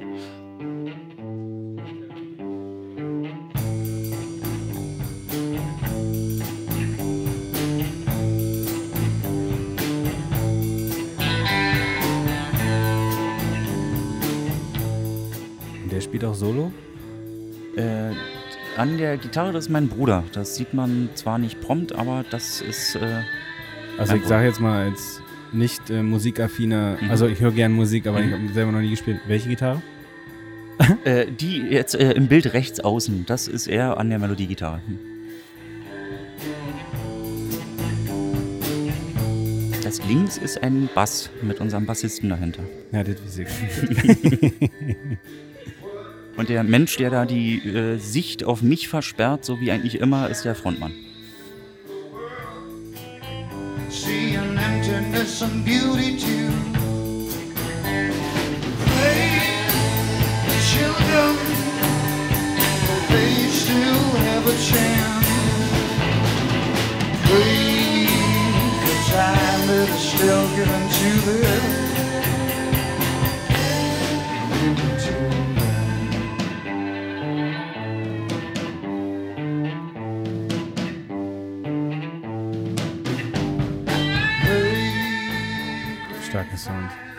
Ey. Ja, es ist sehr Tarantino-lastig. Es ist eins, Ja, eins der man so ein wenigen Stücke, raus. was so ein bisschen klingt wie hier, wer denn der Dingsbums und Tarantula. Äh, ist äh, nicht gecovert, aber stark angelehnt. Also, hm. Hast du da, hast du da Idole, ähm, denen du nachstrebst oder die, die dich inspirieren für das, was du da machst? Ähm, Ja, na, nachstreben, schwierig. Nee, aber äh, aufgewachsen bin ich halt dann auch, äh, genauso wie mein Bruder im Arbeitszimmer, unsere Eltern, also nicht ausschließlich da, wir hatten auch ein Kinderzimmer. Ja. Ähm, aber aber äh, musikalisch äh, auf dem Boden liegend, zeichnend und bitte bloß nicht bewegen, weil Plattenspieler lief im Wohnzimmer mit äh, den ganzen Klassikern von Hendrix, Stones, Beatles, Joplin, sagen, Led. Zepp und so Mhm. Das quasi aufgesogen und ähm, bin jetzt glücklicherweise davon auch immer noch nicht weg. Äh, gibt ja nun geilerweise mittlerweile jede Menge neue Bands, die in dem Sound unterwegs sind. Ähm, was heißt Idole? Als kleiner Typ, als Schlagzeuger, natürlich war ich John Bonham von Led Zeppelin. Wahnsinn. Und äh, habe mich irgendwie immer ein bisschen amüsiert über Ringo Starr, weil das so, so simpel war. Und Charlie Watts, ja, coole Sau. Äh, äh, Keith Moon von The Who, ja, geil. So, und äh, bis man irgendwann begriffen hat, äh, John Bonham ist und bleibt ein geiler Schlagzeuger. Ringo Starr habe ich immer schwer unterschätzt. Und äh, ja, aber weiß nicht, Idole. Also, Ja, ja, ging, ja. Ging, also ging mir nie darum, dass ich einen Schlagzeuger ganz besonders toll und dem nacheifere, sondern einfach um, um Bandgefüge. Musik muss geil sein. Ich finde stark, dass du dir das dann irgendwann beigebracht hast. Also bei mir war es immer so, ich, ich hätte gern mal was gespielt. Mhm. Ich hätte gern, ja, das ist wieder das Wort, ne? Oder ich hätte gern, ne? So. Äh, Ja. Aber nee, ich muss eigentlich mal einfach anfangen, glaube ich, mal losspielen, weil. Ja, bevor es zu spät ist. Also man wird. Bevor es zu spät ist. Ja, man wird nicht äh, lernfähiger äh, im Alter. Also Das stimmt. sind ja auch motorische Spielchen, die dann irgendwann nicht mehr ganz so. Funktionieren. Mhm. Ihr könnt euch gerne das ganze Video, ich verlinke es wirklich in der Beschreibung, Gerne, gerne mal angucken. Und ihr, ihr habt dann quasi immer mal wieder Auftritte gehabt, hier im Norden und in Berlin. Mm. Also in Berlin war es dann so, also fing dann natürlich auch, auch an mit Schulkonzerten. Und kruderweise, ähm, mein Bruder war schon am Gymnasium, ich war noch in der Grundschule. Und wir hatten danach, äh, oder hatten äh, ein Sporttraining. Vor dem Training hatte mein Bruder noch ein, eine Probe mit der Schulband. Ich spielte da also schon am Gymnasium da in der Schulband und ich saß dann also klein ömmelig daneben, so, ich bin ja kleiner Bruder und warte auf meinen großen Bruder. Und äh, dann sprach mich der Musiklehrer an, so, ach, du bist der Bruder? Ja, ich hab gehört, du spielst Schlagzeug. Also erstmal nichts gesagt, nach dem Motto, dann sagt man nichts Falsches. Ja. Ja, führte dazu, dass ich zwei Wochen später dann auf der Bühne saß. Das erste Mal in meinem Leben an einem Schlagzeug. An einem richtigen Schlagzeug. Äh, also war. Ich glaube, ich erinnere mich heute noch an den Pulsschlag. Äh, Und dann auch gleich mit Schulauftritt. ja, ja, Ende. das waren gleich so richtig in der Schulaula irgendwie. Und dann, äh, wir spielten Johnny Be Good von Chuck Berry. Ja. Äh, fand mir seinerzeit natürlich äh, als Sound geil und zum anderen auch wegen dieser legendären Szene bei Zurück in die Zukunft, ja. die bis heute immer noch äh, Starker Film. Brillant müssen ist. gucken, ja. Von, äh, hier, was sagt er hier? Äh, hier ist dein Cousin Ma- Marv. Du suchst das nach einem neuen Sound, hör dir das mal an. ähm, nee, das spielten wir dann da und ich erinnere mich auch noch sehr genau, was ich da mit Schlagzeug gespielt habe, weil es war nämlich so simpel, dass man es auch nicht vergessen kann. Es wurde also mit dem rechten Fuß in die Bass getreten, mit der linken Hand auf die Snare gepeitscht und mit der rechten auf der Hi-Hat und das immer alles zusammen. Also einfach nur äh, Handmade Techno Beat war auch so. Ähm, also man merkt ja, anscheinend hat es mich beeindruckt. Ich kann mich noch genau daran erinnern. Ja. Weil beim ersten Intro verspielte sich mein Bruder also grandios. Wir hatten noch einfach noch einen anderen Gitarristen. Also wir waren die perfekte Rock'n'Roll-Band. Zwei Gitarristen und ein Schlagzeug. Klassische Formation seit 1612 oder so. ähm, äh, und beim, beim ersten, also beim Anheben des Songs verspielte er sich erstmal prompt und ich erinnere mich noch, wie der Musiklehrer, der also vor der Bühne unten am Mischpult saß, einfach nur mit dem Kopf in die Hände sank und anscheinend gerade maßlos bedauerte, dass er überhaupt auf die bescheuerte Idee kam, diese Grünschnäbel jetzt hier irgendwie vor Publikum zu stellen. Ja. Ähm, beim zweiten Anlauf klappt es und siehe da, äh, der Saal, ich weiß nicht, wie viel das waren, 200 Leute, 250 Leute, auf einmal standen alle und gingen ab wie, wie Hulle. Ähm, Wie war das Gefühl für dich?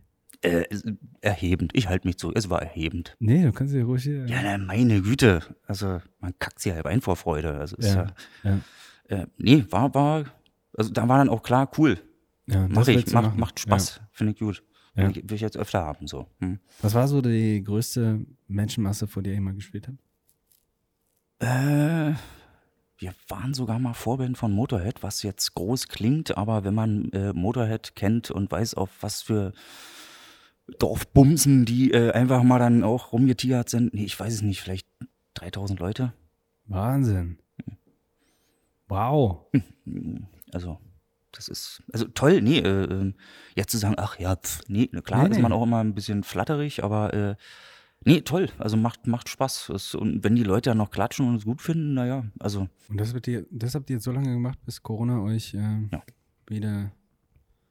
dann erstmal äh, ja, aufs Häkeln und Puzzlespielen zurückgeworfen hat. zurückgeworfen. Aber das wirst du auch weiterführen, oder? Die Band bleibt so bestehen. Ja, Hoffen wir mal, dass die Zeit äh, Ja, sich ja. schnell ändert und dann wird wieder fleißig gespielt. Also- Äh, Hört man euch? Kann man euch dann auch wahrscheinlich in Greifswald wieder hören? Ähm, ja, na, wir haben bisher ja eigentlich auch immer auf dem Töpfermarkt gespielt. Mhm. Ähm, so in kleiner äh, quasi Akustik-Situation. Jetzt im Juni, war es im Juni, ja. Äh, gibt's bei Radio 98, was ist denn 98.1, glaube ich, äh, das studentische Radio. Äh, die haben eine tolle Zusammenarbeit mit dem äh, äh, St. Spiritus gemacht und da quasi Radiokonzerte äh, aufgenommen. Da haben wir auch äh, mitgespielt in leicht abgewandelter Formation. Also Storm- das ist jetzt so hier die, die feste Standardformation. Wir haben aber genug, äh, oder was heißt genug, jede Menge andere tolle Musiker und Freunde, sodass wir da auch immer ein bisschen changieren, changieren können. Ähm, und da auch immer mal die Besetzung ändern, je nachdem, wie es eben auch einfach mal ja, finanziell aussieht. Weil dann jedes Mal von Berlin nach Greifswald die Autobahn zu heizen, ist äh, Ja.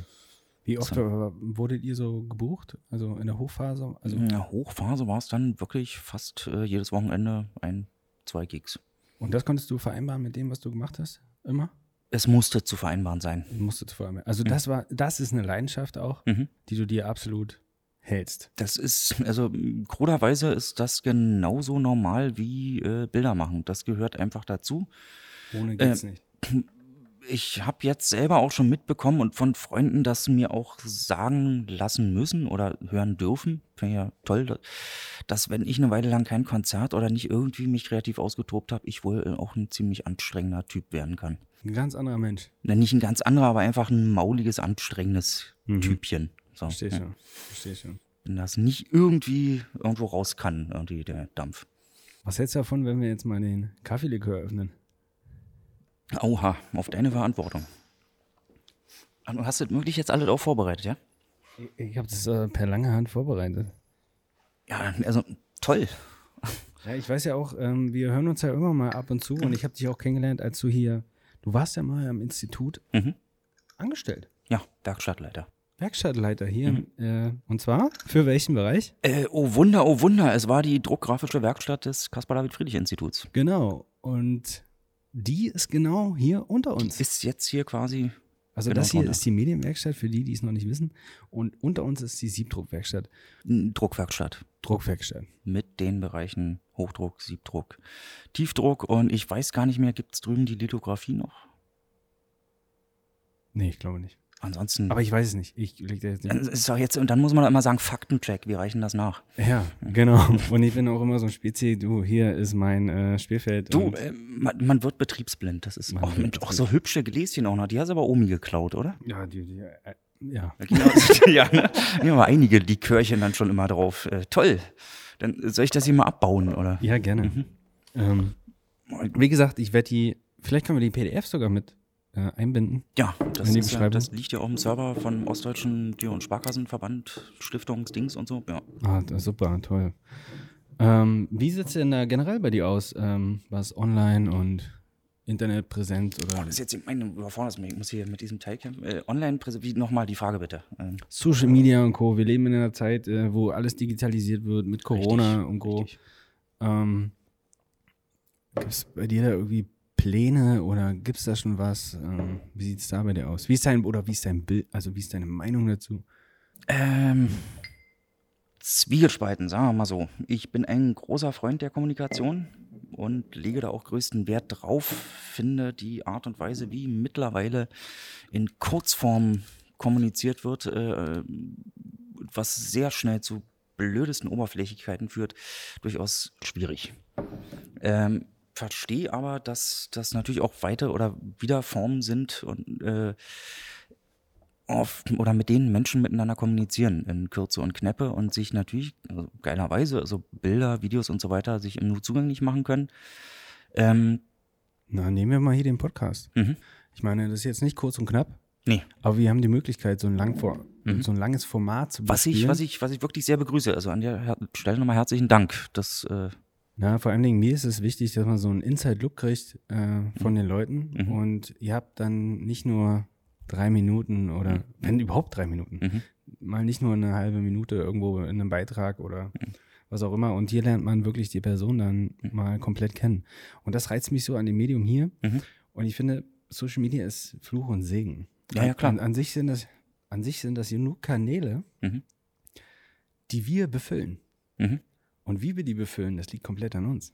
Also ich kann mich dich aber auch sehr gut vorstellen, wenn du dir dann so, hi, hier ist euer Jürgi, ich habe hier ein ganz tolles Pflegeset für euch heute. Kann auch gehen.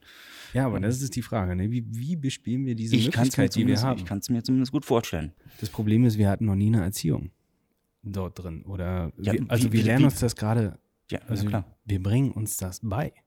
Und was wir hatten, war immer eine extrem gefilterte, extrem verknappte ähm, Medienbranche, Mhm. Die immer nur eine bestimmte Sendezeit hat und hauptsächlich ging es um Verkauf und Werbung. Mhm. Und Gut geht's ja im weitesten Sinne grundsätzlich auch. natürlich muss man seine Brötchen verdienen. Mhm. Das stimmt. Ja, Vielleicht, auch, auch, also grundsätzlich jeder, der sich in der Art und Weise groß präsentiert, da geht es auch um Verkauf. Jetzt nur nicht um irgendwie jetzt da große Gelder zu, aber man verkauft sich ja auch selbst. Man will sich zeigen und da in irgendeiner Form stattfinden. Und, und die Klickzahlen sind ja nun mittlerweile auch schon quasi ein Wert. Und, und äh, entsprechende Likes und Follower hat ja quasi mittlerweile auch schon Wertigkeiten, fast schon Geld, äh, geldrelevante Wertigkeiten. also es kann im Verkauf münden. Ja. Es kann darin münden, dass wenn ja, jemand der, der Begriff Verkauf ist ja, also man verkauft sich ja. Also daher kommt es ja, ne, der kann sich gut verkauft verkaufen. Man, ja, ja, okay, mhm. ja. Aber verkauft man sich jetzt hier, zum Beispiel in dem Gespräch jetzt hier im Vordergründig eigentlich nicht. Was so mitschwingt, ist einfach nur, also hinter jedem Smartphone Mhm. oder hinter jedem Kopfhörer jetzt Mhm. steckt wirklich ein Mensch. Ja, Und- und wir hoffentlich, müssen- ja. ja. Und hoffentlich sind es viele. Ja, und wir müssen einfach nur äh, ganz normal kommunizieren über diese Medien. Mhm. Das ist einfach nur noch ähm, der Bildschirm, der dazwischen ist. Mhm. Aber ansonsten sollte man sich dem immer ge gewahr sein. Was wir jetzt halt nur haben, ja, ist, jeder versucht irgendwie das schnelle Geld zu machen oder berühmt Je, zu ja, werden. jeder, jeder möchte berühmt sein. Ich glaube, das ist berühmt es sein. eher. Jeder Ja. möchte irgendwie, äh, was ist ja auch schön. Ja, ist- Andy Warhol hat ja mal irgendwie gesagt, five minutes of fame oder so. Ja, ja, ist ja auch das, ja, so alles geflügelte Aber heute, aber, heute ist das ganz anders. Es gibt nicht diese fünf Minuten of Fame, Mhm. sondern bei den Kids ist es so, äh, du hast dann 50 Follower Naja, und bist mhm. Fame. naja, Es geht gar nicht mehr um die Minuten, sondern wirklich die Anzahl an Leuten, die das, dahinter das meinte ich ja damit, dass Ja. das mittlerweile schon, schon komische Beträge oder Werte sind, die da. Ja. Sollte nur das eigene Selbstwertgefühl sollte nicht drunter leiden. Das, sehe Das, ich leider das, oft das ist das Schwierige bei jüngeren Menschen, dass das sehr schnell miteinander verknüpft wird. Und dass, wenn dann mal ein Follower abspringt, dass man sowas auch hoch, höchst persönlich nimmt. Ähm, Oder wenn man Hasskommentar kommt. das, äh, was früher auf dem Schulhof war, irgendwie, dass man gesagt hat, ich kann dich nicht mehr leiden, du bist nicht mehr mein Freund, ich spiele nicht mehr mit dir. Ja. Das, Das waren, dann, waren dann wenigstens schon mal drei zusammenhängende Sätze. Äh, jetzt wird einfach nur irgendwie, man, man followert Es nicht ist ja mehr. auch so schnell. Man ist anonym. ja, ja, ja, ja. Das, das, man das, schreibt seine Hasspredigt Mhm. und dann zack, senden. Und dann ist man ja raus aus der Nummer. Ja. Ja. Aber es ist doch komisch, dass dann diese eine Nachricht Mhm. unter diesen vielen dann einen so den Tag über beschäftigt. Ja, na, weil es das Selbstwertgefühl ankratzt und die, und die Selbstwahrnehmung. Ja, also das ist ist, ja Grund, nicht, ja. ist ja grundsätzlich so, dass man nur äh, äh, von jemandem eine schlechte Nachricht bezüglich des eigenen Auftretens oder Wirkens irgendwie, äh, dass da positive Nachrichten immer toll kommen von mir, ey, finde ich echt super, was du da machst und ne, gut, das nimmt man gerne mit nach Hause, wenn einer sagt, ey, Alter, du hast eine Scheiße gequatscht. Ja. Das Also ist nun nicht das, womit man sich dann abends ins Kopfkissen rollt und sagt, ach Mensch, toll, da hat mich aber heute einer gar nicht gemocht. Na, jetzt schlafe ich schön. Ja, Logisch. Also, Aber ich bin mittlerweile so, ich suche äh, extrem nach Kritik. Also natürlich konstruktive gut, die kann ich dir ne? hier geben.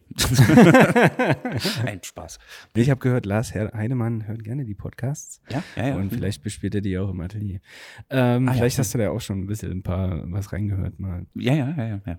Ähm, nee, aber ich suche konstruktive Kritik wirklich, weil die bringt einen dann Aber irgendwie Herr voran. Auswald, das machen wir dann, wenn die Mikros aus sind. Alles klar, verstehe. Ich Oder denke- du schreibst mal anonym ich in die denke- Kommentare. Genau. Dann motz dich einfach auf Instagram voll. Prost. So, äh, Ja, ja, schön, toll. dass du da bist. Äh, ja, ich freue mich auch. Vielen Dank. Achso, wir müssen hier so, ja, klingen.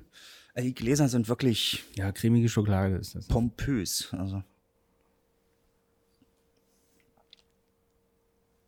Ja. Von denen hätten wir viel früher aufmachen sollen. Denn? Schmeckt dir? ich sag Kannst du ja mal, gleich nachspielen mit Wasser. ja, ja, ich sag mal, ist was anderes mal. Also, Nee, ich habe mir gedacht, ähm, so wie du arbeitest, ich glaube, du bist auch eher ähm, ein Abendmensch oder ein Nachtmensch. je nachdem. Also, Deswegen habe ich gedacht, es muss irgendwas mit Kaffee sein. ja, und dann aber ordentlich Umdrehung mit drin. Sehr gute Mischung. Haben sie jetzt zurück so Kaffee. Ja, kommt gut. Aber stimmt meine Aussage, dass du abends äh, kreativ schaffend am besten arbeitest? Oder wie ist das bei dir? so- es gibt ja diese Morgenmenschen und Nee, Nachtmenschen. bin ich, bin ich nicht. Wie, also- was bist du nicht? Also, nee, machen wir wieder vom Ausschlussverfahren. Ja, nee, Morgenmensch bin ich nicht. Heißt nicht, dass ich Morgenmuffel bin, aber der Tag kann gerne auch Mittag losgehen. Ja. Aber dafür zieht sich das bei dir in die. Bis in die Puppen, das äh, liegt auch daran, weil ich es unheimlich gerne, also man mag das kaum glauben, ich habe unheimlich gerne meine Ruhe und brauche eigentlich keine Menschen um mich rum. Ja, das ist auch. Ähm, und äh, arbeite dann nachts auch unheimlich gern, weil dann so ab 1 Uhr bis 4 Uhr, wenn es wirklich einfach pupenstill ist und keiner mehr unterwegs. Kein Handy klingelt. Keine, Traumhaft. Keine Also- Nachricht kommt rein. Alles ist abgeschottet. Gut, das, das kann man ja selber abstellen, alles. Ähm, äh, aber nee, es ist einfach auch nichts zu hören. Kein Auto fährt vorbei, kein Gequatsche, kein Geseier, kein Gepolter, keine Musik von irgendwo, die man. Also, ich mag es einfach nicht, von anderen Leuten Geräusche aufgedrungen zu bekommen, die ich gerade nicht haben will und verhalte mich selber dann auch eigentlich immer sehr ruhig und würde das auch gut finden anders machen. Aber dann stehst du so mittags auf und haust erstmal eine Drum-Session auf deinem Schlagzeug. Nö, gegen die Wand einfach dann, damit, damit der Nachbar mal nochmal mitbekommt, wo, Hier bin ich noch. wo, der, wo der Chef zu Hause ist, ja. Alles klar. Ja. Nee, aber ansonsten nee, ist das nicht mal unbedingt eine Uhrzeitfrage, sondern einfach eine Frage äh, der, des Ruhehabens. Ja, ganz klar. Das ist und- bei mir auch der Fall. Ich kann auch nur meine Videos oder auch hier den Podcast, den schneide ich am liebsten Mhm. wirklich 23 bis 1 Uhr nachts oder 2 Uhr nachts. Das ist ja noch für mich dann früh am Arbeitstag, morgen, genau. Hm. Human noch Mhm, mhm. für dich. Nee, ähm, und ja, logischerweise verschiebt sich das auch. Also ich kann nicht, wenn ich äh, äh, angestellt bin in einem Unternehmen, äh, sagen, ja Leute, ich bin dann 15 Uhr da. Ja. Äh, Herr Schiel, äh, geht's noch? Irgendwelche anderen Sonderwünsche? Was machen Sie denn bis 15 Uhr? Na, schlafen. Ich arbeite doch immer nachts. Das geht natürlich nicht. So, Ja. und, äh, das ist dann, ja, kommt dann drauf an. Also wenn Arbeit ansteht, dann gibt's dafür auch bestimmte Zeiträume. Wenn es um mein eigenes Arbeiten geht, für mich, dann gerne nachts. Gibt, Sagen es, so. gibt es ein aktuelles Projekt, wo du viel Energie reinsteckst? Mehrere. Dankenswerterweise gerade wieder mehrere. Ähm, da ich auch mehr Tagesfreizeit jetzt zur Verfügung, Verfügung bekommen habe. Ähm, es gibt gerade ein Kinderbuch, an dem ich mit einer Kollegin, Freundin zusammenarbeite. Aha. Da bin ich dann als Gestalter und äh, Illustrator bei tätig. Äh, mit einem anderen Freund erarbeite ich, oder nicht erarbeite, aber auch da bin ich dann Gestalter und Layouter, auch ein Buch. Ähm, selber habe ich dann auch noch für mich so ein paar Ideen, was ich unbedingt gerne noch umsetzen möchte. Gibt es Äh, da eine Liste bei dir, wo du sagst, wenn ich die Zeit habe, wenn mich die Muse küsst oder das und das und das will ich noch? Ähm, Ideen hat man ja, Ideen hat man ja ständig. Mhm. Kunst ist dabei, glaube ich, irgendwie die im Kopf zu behalten.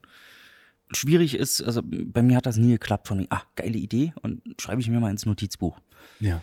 Weil nach drei Wochen suche ich das Notizbuch und dann ist auch wieder. Und wenn die Idee wirklich so gut ist, dann bleibt die auch im Kopf. Zum einen das, zum anderen ist dann eigentlich der Hauptjob äh, oder die Hauptaufgabe die, sich das so frei zu halten, den Tagesablauf, dass, wenn einen die Muse küsst, nennen wir es mal so ganz, dass man irgendwie zeitnah das dann auch umsetzen kann. Das stimmt. Aber das ist der härteste Job, finde ich. Das ist, das ist die Schwierigkeit bei dem Ganzen. Der, Ja. der, genau, das ist diese Balance, die man irgendwie Mhm. hinkriegen muss. Kann ich nochmal zurückkehren zu deiner Tätigkeit hier und Gut, aber natürlich, ja, ja, ja. Hm. Oder, oder habe ich dich jetzt ähm, Du, wir unterbrechen uns hier. Komm, lass uns hier durch die Themen tanzen, wie es witzig ist. Low doch? Ja, das ist doch alles. Und hinterher können wir es ja zurechtschneiden. Erzähl mal ein bisschen was zu der Zeit und deiner Erfahrung hier. Oder auch vielleicht die Erfahrung mit den Studenten. Was, ist, was kam hier für Studenten rein und gab es hier Projekte? Gab es Studenten, die dich selber inspiriert haben oder Ähm, jetzt in meiner Rolle als Werkstattleiter oder als Selber- Kommilitone oder äh, einfach in der Tätigkeit dort unten? Die Zeit, die du dort verbracht, verbracht hast. ähm, es gibt eine Menge tolle Leute und auch eine Menge Leute, die Sachen machen, wo man sich jetzt noch nicht unbedingt noch dran erinnert. Ähm, es gibt auch ein paar Ausreißer in die ganz andere Richtung, auch klar. Ähm, will da jetzt niemandem zu nahe treten. Also gibt viele tolle, sehr viele nicht so auffällige und ein paar ganz wenige, wo man dann doch schon mal öfter sich an die Stirn klatscht. Und was war dein, deine Tätigkeit als Werkstattleiter? Äh, Im Endeffekt die technische, also drucktechnische Betreuung der Seminare. Und dann das Erarbeiten von eigenen Projekten im Rahmen, also Hochdruck, Siebdruck waren hauptsächlich meine Bereiche dann äh, im äh, Erarbeiten dann von eigenen Projekten, da also die technische Unterstützung und Das heißt, wenn ein Student XY kam, Mhm. hat gesagt, hier, das und das ist meine Idee, ich will das und das, ähm, mhm, mhm. da will ich hin, das ist mein, so ist mein Ziel. Im, Im besten Falle kamen dann derartig durchdachte und ausartikulierte Wünsche. Also es gab dann also auch mal so ein, ja, schön, hallo, äh, hier bin ich, ich will drucken. Und so, Ja, schön. Also erstmal toll, richtige Werkstatt. An der Stelle schon mal 100 Punkte und einen kleinen Zehnapplaus. Was denn? Na, weiß ich nicht. Hochdruck, Mm, Tiefdruck, mm, Siebdruck? na, ich dachte, äh, du zeigst mir das jetzt mal hier. Wie jetzt? Irgendwie ein paar tausend Jahre Drucktechnik mal. Wie, wie lange hast du denn Zeit? Na, in einer Stunde muss ich wieder los. Nee. Man so, mhm, trifft sich dann jetzt ein bisschen blöd und da gibt es dann eine konkrete Idee. Was ist irgendwie, gibt es irgendein Motiv, irgendeine Vorstellung, was wir denn machen können? Nö. Ja, da denkt man dann auch so, hm, Mhm. da, toll bis zu der Stelle, dann äh, einfach nochmal wiederkommen, im besten Falle mit irgendwie konkreteren Wünschen. Das heißt, wenn jetzt jemand von den jetzigen Studenten, die auch den Podcast hören, Von denen habe ich leider ja gerade überhaupt keinen Eindruck. Natürlich. das, hm. ähm, aber die jetzt zum Beispiel, die kennen, also die Werkstatt ist ja noch die Werkstatt, die du kennst, Mhm. glaube ich. Im allergrößten Teil. Ja. Im Mhm. allergrößten Teil. Was würdest du denen empfehlen, wenn die jetzt zum allerersten Mal dort reinkommen? Weil kann ja auch mitunter beängstigend oder Mhm. erstmal Mhm, erschreckend mhm, wirken, die Werkstatt mit all Def- der Technik. Definitiv. Also ich erinnere mich auch noch. Äh, Vor- Gerade wenn man gar keine Ahnung hat vom Siebdruck. Ja, ja ähm, also ich erinnere mich auch noch dran, irgendwie, als ich dann hier angefangen habe. Natürlich ist es beeindruckend und auch nicht so, dass man sich denkt, ach ja, das mache ich schon in einer Woche. Ja. Äh, hatte natürlich einen Vorteil, dass ich mit einer äh, handwerklichen Ausbildung im, äh, im Hintergrund von vornherein da keine großen Ängste hat und habe, äh, hatte und habe, da irgendwelche Sachen, die ich noch nicht kannte, na, die lerne ich dann. Das, da guckt man hin, dann fragt man, äh, lieber ein paar Mal zu viel gefragt, als einmal Blödsinn gemacht. Geht alles. Also da war, war ich selber noch nie so ängstlich, kann aber nachvollziehen, dass wenn man, äh, also egal welche Facheinrichtungen in irgendwelche Werkstattbereiche kommt, dass es erstmal abschreckt, wenn man damit vorher nichts zu tun hat. Das ist völlig logisch. Also Ja, aber auch das Fehlermachen ist ja eigentlich nicht schlimm, ne? Also äh, wenn, wenn dabei die Gliedmaßen alle beieinander bleiben, ist es nicht schlimm. Ja. okay, das, muss man ja auch noch dazu sagen. Aber so irgendwie, weiß ich nicht, acht Leute an einer Hebelschere und zwei äh, fuchteln dann unter dem Stempel rum und schieben das Blättchen zurecht, während die anderen drei schon die Riesenschere so, seid ihr soweit, seid ihr soweit? Da wird's dann schwierig, da können Fehler dann auch durchaus äh, blöd ja, werden. den Finger kosten. Mhm. Aber ansonsten, Fehler zu machen, ist ja wirklich der härteste Weg, Dinge zu lernen, Mhm. aber auch der beste Weg. Sollte aber kein Grundprinzip sein. Also Okay, erklär mal. also ich würde jetzt nicht äh, im, im Ausbilden von Techniken darauf setzen, macht mal Fehler. Also, also als grundsätzliches. Natürlich, Fehler sollen auch sein, aber die jetzt nur nicht einplanen, weil dann könnte ich auch sagen, so Leute, jetzt seid ihr hier, jetzt macht mal. Und wisst ihr was? Ihr macht, habt als, ihr, macht, ihr macht als allererstes Fehler und dann habt ihr schon was gelernt. Das kann, kann ja kein Prinzip sein. Ja, ihr habt Also- zehn Finger? Mhm.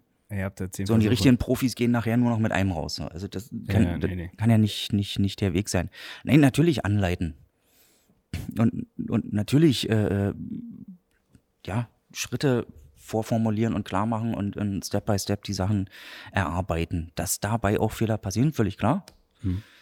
Aber wie gesagt, nicht von vornherein, weil dann bräuchten wir keine Lehrenden, keine Dozenten, keine, keine technischen Assistenten und so weiter, weil dann könnte man die jungen Leute einfach so, hier, macht mal. Und garantiert werdet ihr hier alles kaputt machen. Genau. Aber dann habt ihr wenigstens irgendwas. ge- Das funktioniert ja nicht. okay, also würdest du sagen, Google, YouTube funktioniert allein nicht. Man braucht wirklich. Allein, allein nicht. Also, aber grundsätzlich kann man sich da natürlich perfekt vorher informieren, klar. Und was heißt vorher informieren? Also gibt ja nur auch diverse geile Videos, wie irgendwelche Leutings für sich zu Hause da die Sachen aufbauen und ausprobieren. Also hochspannend. Ähm, weiß noch aus seiner Zeit, ich hatte eine alte eine Vespa, äh, hatte eine alte Vespa. Mit meinem, äh, meinem Mitbewohner in Friesheim auch. Wir hatten also jeder einen Vespa. Im Winter wurde die dann immer im fünften Stock in den Hinterhof hoch. Jeder Ah, seine in sein Zimmer. Nicht, damit sie nicht geklaut wird. Ne? Naja, das zum einen, zum anderen ist ja auch kalt. So, und dann wurde im Winter immer an der Vespa geschraubt. Das war so um die 2000er rum. Da war also mit irgendwelchen geilen Piaggio-Videos bei YouTube noch nix. Äh, es gab eine DVD, äh, wie man so einen Motor auseinanderbaut und so. Und die kursierte dann immer zwischen unseren beiden Zimmern von wegen, ey, Alter, mach mal hin, ich bin jetzt hier gerade an der Kupplung, ja, ja, ich brauche hier noch einen Moment. Also da wurde dann eben, ist ja nichts anderes, also mit irgendwelchen äh, äh, technischen Erklärvideos nur eben auf DVD äh, gearbeitet. Ja. YouTube ist ja nichts anderes. Also Also, natürlich äh, kann man sich da im Bereich von Drucktechnik und so weiter massenhaft Sachen angucken und sich da auch inspirieren lassen, klar. Also und du würdest dann jedem empfehlen, dass er ruhig mit seiner Idee gerne auf Papier, sei es einfach ausgedruckt oder Mhm. gezeichnet, gerne ähm, kommen kann. Ja. Und dann erörtert man einfach die Vorgehensweise, sagt hier am besten wäre die Drucktechnik oder die Drucktechnik. ähm, also, meistens war es ja so, dass eine bestimmte Drucktechnik dann schon vorschwebte. ja. So, wo es dann nur darum ging, zu, an den Punkt dann die Studierenden so weit zu bringen, dass sie das auch selbstständig dann umsetzen können. Und was ist denn so die populärste Drucktechnik gewesen? Ähm, ich sag mal so, also wir waren in seiner Zeit auch so weit, dass wir dann also wirklich den Siebdruck mit dem Computer wunderbar kombinieren konnten, was also da nun mit, äh, mit der Creative Suite und auch anderen Produkten äh, äh, wunderbar geht. Also digitale Vorbereitung am Rechner, das dann entsprechend äh, auf äh, Ausdrucke bringen, egal ob dann nur als äh, Belichtungsvorlagen für einen Siebdrucktisch oder einfach ausgedruckt und mit Aceton auf Holz gerieben, dass man also auf die Art und Weise auch Holzschnitte vorbereiten kann oder Linolschnitte. Was das beliebteste war, weiß ich nicht, also es teilte sich auf. Also es waren wirklich äh, Tiefdruck, Hochdruck und Siebdruck waren so die, die relativ gleichrangig nebeneinander liefen. Seinerzeit. Also so 2014. Die Cre- Creative Suite ist mitunter auch dein äh, derzeitiges Haupttool, oder? Ja, ja. Kann ich von ausgehen? Auch wenn ich äh, immer kein großer Freund bin davon, dass Adobe da derartige Preispolitiken betreibt. Gibt ja auch andere äh, gute, also? Affinity und so weiter. Ähm, ja, aber gut, das sind nun mal die Hauptstandardwerkzeuge im digitalen Arbeiten. Wie, wie ist da deine Erfahrung? Du hast ja dann auch äh, wirklich in der freien Marktwirtschaft auch ähm, ja, ganze Kampagnen sogar, ne? Mhm. Äh, designt, also Mhm, v- vom Flyer bis zum großwandigen Plakat bestimmt. Kom komplett durch. Also bis Komplett hin, durch. von vorne bis hinten, also bis hin zu Visitenkärtchen und Einlassbändern und, und, und Tischdeko-Schleifchen und so, also komplett da einfach mal, ja, eine Geschäftsausstattung oder dann eben eine Eventausstattung in verschiedenen Bereichen, ja. Siehst du da irgendwie so ein ähm, so ein Trend hin? Das, also ist Adobe Creative Suite noch Industriestandard und sollte unbedingt ähm, gelernt werden oder geht's auch anders? Ich ahne, worauf du hinaus willst. Ähm, es gibt diverse andere Programme, die von der Sache her alle nicht anders sind. Also die Zielstellung ist dieselbe. Entweder man arbeitet mit Pixeln oder mit Vektoren. Äh, man hat verschiedene Ebenen, die man übereinander liegt und so weiter. Das äh, sieht in dem einen anderen au anders aus und funktioniert bei dem einen dann irgendwie ein bisschen flüssiger und selbsterklärender. An dem anderen Programm rumpelt es ein bisschen, weil es nicht gerade so sehr clever angelegt ist und man sich da durchklickern muss. Äh, Von der Sache ist es immer dasselbe. So, und da würde ich jetzt nicht unbedingt sagen, nein, also, nee, ich kriege dafür von Adobe kein Geld. Also, wenn ich nicht sagen sollte, nehmt auf jeden Fall Adobe. Ja. Äh, es gibt da auch viele andere. Siebdruck. Ähm, ist ja so eine Kunstform. Also ich sehe es jetzt bei dir, dass es Kunstform ist, Mhm. aber es war ja früher auch immer sehr im angewandten Bereich ähm, Gang und Gäbe, Sieb zu drucken. Mhm. Mhm. Äh, siehst du da irgendwie heutzutage noch eine Trennung oder Ja, Im Endeffekt haben ja nun diverse großartige Leute in seiner Zeit dann auch schon immer die Techniken, vor allen Dingen äh, auch in der Umsetzung, in den Bereich der Kunst geholt. Ähm, das heißt also entsprechende Verfahrenstechniken, Drucktechniken. Das macht es ja für Künstler spannend, dann auch immer zu gucken, inwieweit sind, sind, sind da jetzt irgendwelche äh, Entwicklungen in, in, den, in den Geräten und die dann eben mit reinzunehmen in den Bereich der Kunst. Äh, da finde ich, das sollte dann jetzt nicht nur in eine Richtung irgendwie ein Austausch sein, sondern grundsätzlich denke ich, soll es den auch in die andere Richtung geben. Finde es immer ein bisschen schwierig, äh, da so eine knallharte Trennlinie zu bringen. So dieses, äh, das ist jetzt Kunst und das ist doch aber jetzt angewandt. Ja. Äh, oder das ist jetzt Gestaltung. Und ähm, Ja, vor allen Dingen, wo setzt man da an? Ich meine, der, der gestaltet, der ist ja auch künstlerisch aktiv. Das ist ja der kreativ schaffende Prozess. Ja, und der Künstler ist ja auch Gestalter. Ähm, also um da jetzt nochmal auf den Punkt, deswegen habe ich jetzt auch in der Ausstellung äh, wirklich da die Tierkörper neben die anderen Arbeiten gehangen, was ich ja ein- eingehend meinte, eigentlich immer vermieden habe, weil äh, schon als sie entstanden, mir also aus mehreren Richtungen klargemacht wurde, naja, naja, Bert, das ist aber jetzt schon ganz schön angewandt. Oder ganz schön, naja, so, so gestaltet. So, ich dann auch dachte, so, naja, gut, verstehe, in welche Richtung das geht, so ungefähr von der, von der, von der Aussage. Ach ja, sehr schön. Ja, hier Aha. seht ihr nochmal die ähm, Tierköpfe, die ich erworben habe. Und hier ist das Foto, von dem wir vorhin gesprochen haben. Ja, sehr schön. Äh, Wer- ja, wa warum sagt da jemand, ja, das ist doch aber sehr, sehr angewandt. Es wa- war ja nun seinerzeit und auch ist es immer noch, gibt's ja immer so ein paar Sperrigkeiten, dass äh, Künstler dürfen nicht Gestalter sein und auch nicht Werbegrafiker und äh, Werbegrafiker, die äh, Bilder machen, werden von Künstlern nicht ernst genommen. So dieses, äh, es, ich hab's lange so auch mitbekommen und find's aber ehrlich gesagt herzlich bescheuert eigentlich, weil ähm, also wenn wenn Kunst und künstlerisches Arbeiten äh, äh, auch Alltagsgestaltung nicht beeinflussen würde, würden wir immer noch auf abgesägten Holzstümpfen sitzen und nicht auf Hellerau-Stühlen. Absolut. Äh, um mal nur ein Beispiel zu nennen. Äh, das heißt also, dass ästhetisches Denken, Sehen, Empfinden und auch äh, Erarbeiten nicht nur in so einem abstrakten Raum wie, wie äh, in einer Ausstellung oder in einem Museum stattfinden kann und darf, sonst würden wir uns ringsrum nur mit Hässlichkeiten umgeben. Äh, Ja, dem, dementsprechend äh, muss natürlich äh, äh, ein Künstler offen für Gestaltung sein und ein Gestalter offen für Kunst. Und da jetzt irgendwo eine Trennlinie zu ziehen, halte ich für schwer unangebracht. Also wenn das soll jeder für sich machen, ich kann da auch durchaus da die die Manschetten ja, nicht verstehen, aber ich kann sie akzeptieren. also ich kann, Ich, ich selber für mich hab sie nicht. Ich das halt, es kommt ja alles aus meinem Kopf und aus meiner meiner Haltung und meiner Hand. Also warum soll, warum soll ich da jetzt zu mir sagen, na, ja, da hast du jetzt, aber bist du ja schon wieder mehr Gestalter als Künstler. Finde ich schwierig. Raubt mir mehr Energie, anstatt die Dinge einfach zu machen. Ja, und vor allem ist das dieses Schubladendenken. Hm. Also für mich, äh, muss der vielleicht jetzt nicht zustimmen, aber von, bei, von mir, also für mich kommt Kunst von Kommunikation. Und wir suchen uns ein Medium aus, Mhm. worüber wir kommunizieren wollen. Mhm. Sei es die Redekunst, sei es der Videoschnitt, sei es ähm, das Fotografieren oder Mhm, dass mhm. ich ähm, halt kommuniziere über ein gut gestaltetes Plakat Mhm, und so weiter mhm, und so mhm. fort. Für mich ist immer so dieses Indiz, wie viele Leute interagieren dann wirklich am Ende mit der Kunst? Mhm. Wie viele Leute spricht die Kunst an? Mhm. Mhm. Oder, oder sagen wir mal, Kunst, das, was ich ge- geschaffen habe, was ich kreiert habe. Mhm. Mhm. Und das ist für mich ein Zeichen, ein Indikator, was für mich. Kunst auf den Punkt gebracht ist. Das heißt, im Sinne von, wenn ich sage, Kunst kommt von Kommunikation Hm. und ich kann durch irgendein Medium jemanden so ansprechen, Mhm. weil ich es geschafft habe, auf den Punkt zu bringen, was ich vorher im Kopf hatte Mhm. Mhm. und genau gleiche Gefühle erzeugen kann, gleiche Stimmung oder, oder, oder die Geschichte genauso rüberbringen. Also ich, ich verstehe, was das du ist in meinst. meinen Augen. Also ich verstehe, was du meinst, aber es holpert ein bisschen, weil äh, Erzähl. Ich nicht der Meinung bin, äh, also im Rahmen von angewandten Gestalten wäre es sehr schlecht, wenn äh, der Rezipient nicht dasselbe denkt wie der Gestalter.